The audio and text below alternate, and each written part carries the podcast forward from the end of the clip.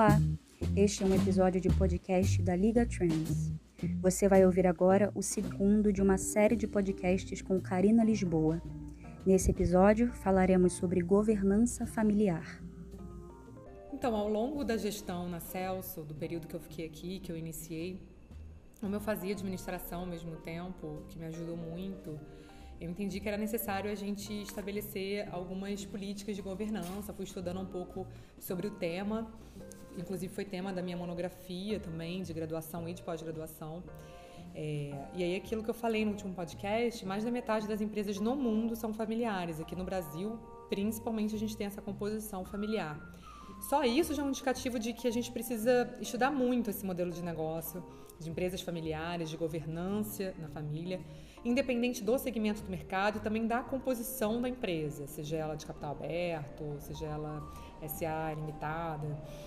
Então, assim, na minha experiência, foi fundamental envolver pessoas que fossem conectadas com o mercado de educação, mas fora da organização, ou, e também tivessem experiência em outros segmentos.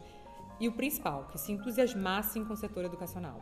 E aí, no meu caso, na época a gente criou um conselho, também teve um momento que a gente contratou uma empresa de fora para ajudar a profissionalizar o um negócio. A Celso tinha uma cultura muito forte de família, independente só de ser uma empresa familiar, era uma cultura de gestão também muito familiar. Então, a profissionalização foi muito importante para me ajudar a implementar o meu estilo de gestão e também trazer algumas novidades que tinham em outros segmentos, mas que para a área educacional não existiam. Exemplo, a gente fazia matrícula pela secretaria lá atrás, matrículas de alunos novos. Uma das coisas que essa empresa trouxe foi criar um setor de vendas, focado em vendas. Né? Além disso, o conselho, trazendo pessoas de fora, também foi importante porque a gente envolveu pessoas que eram imparciais na família, que eram pessoas de mercado, que ajudavam a gente a olhar e discutir os números, os rumos do negócio, sem deixar que assuntos familiares entrassem na frente da operação. Então, para mim, é, quando a família consegue implementar uma governança, a tendência é que os processos sejam cada vez mais transparentes e que uma estrutura de boas práticas gerenciais possa ser definida, deixando claro regras e valores, que nem a família e nem outras lideranças internas possam romper, por exemplo. Né? É claro que existem diferenças na adoção de governança, dependendo da composição societária do negócio. Mas, assim, basicamente, a filosofia de uma governança é levar solidez e reputação para a gestão da empresa. Então, se eu tenho uma boa governança na minha empresa, eu tenho uma diretriz definida que eu não abro mão os princípios administrativos. E talvez também algumas questões familiares que para gente, da cultura familiar, que são importantes. De alguma forma estarão numa diretriz. E aí eu gero mais valor automaticamente para o negócio. Porque eu estou sendo claro, estou sendo transparente. Então eu vou levar solidez e vou manter a reputação na minha empresa. Além, claro, de estar sempre prestando contas com a comunidade. Quem é essa comunidade? São meus clientes, são meus fornecedores, colaboradores investidores, se for o meu caso, né?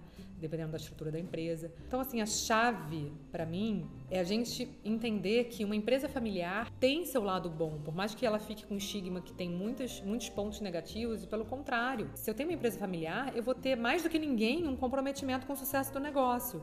Então, tendo uma boa governança, eu consigo direcionar esse meu ponto positivo, né? Fazer com que ele realmente seja positivo e não um tiro no pé. Em relação à, à mulher no negócio, eu posso falar de 20 anos atrás, quando eu entrei aqui, mais de 20 anos atrás, era um mercado completamente diferente e o de educação predominantemente masculino. A média de idade, inclusive, era acima de 50 anos no mercado. Quando eu ia em seminários, em eventos, era realmente algo estranho, que não é hoje. Se você for em grandes eventos educacionais, você vê uma composição muito mais heterogênea, que é super saudável, mas naquela época isso não aconteceu.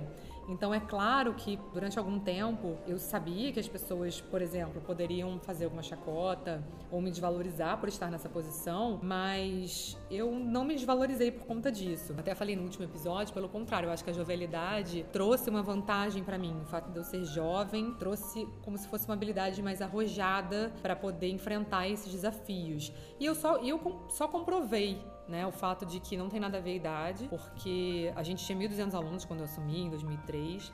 A gente saltou para 2017 para mais de 9 mil alunos. Então, isso foi a prova de que trabalhar sem olhar para trás faz toda a diferença. Eu tenho foco, eu quero mudar a aprendizagem, eu quero imprimir é, novos valores sem perder tradição, afeto, valor, que são princípios da Celso. E eu consigo seguir isso tudo, trabalhando duro. Quem quiser, pode estar junto com a gente. Então, é claro que tiveram erros ao longo desse caminho, com certeza não deixei todo mundo satisfeito, mas é algo que a gente não pode evitar. Na liderança, a gente não consegue evitar isso. O que a gente pode evitar, que eu acredito muito, isso tem a ver com o estilo de gestão, é fazer isso de forma desrespeitosa. E eu fico muito feliz hoje em saber que em mais de 20 anos de trabalho eu nunca desrespeitei nenhum processo e nenhuma pessoa nessa missão de fazer a Celso crescer. Então, acho que não, não existe nada que eu não faria, que eu faria diferente, porque eu acho que cada decisão que eu tomei foi baseada na experiência que eu tinha na época. Então, informação e idade foram me trazendo maturidade. A jovialidade acabou também me trazendo esse arroz que eu precisava no momento para entender tudo que estava acontecendo e que não estava acontecendo. Então, pessoal, Obrigada por acompanhar a gente nos temas. Semana que vem tem mais aqui no Liga Trends. Fica ligado.